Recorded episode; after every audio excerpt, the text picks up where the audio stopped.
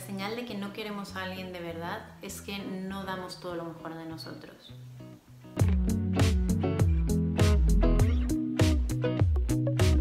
Esa es una frase, pero yo os la cuento aquí porque estoy de acuerdo con ello. Creo que cuando realmente quieres a alguien,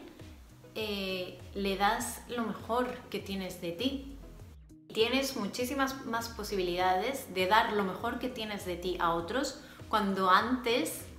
te has querido a ti mismo y te quieres de una forma sincera, te respetas y, y estás orgulloso de quién eres. Creo que las posibilidades de querer a otros son mucho más altas cuando te quieres a ti mismo y creo que demuestras el amor que sientes por otros cuando a estos les das lo mejor que puedes ofrecer. Por eso cuando uno está a medias cintas, que sí, que no y, y no ofrece tanto,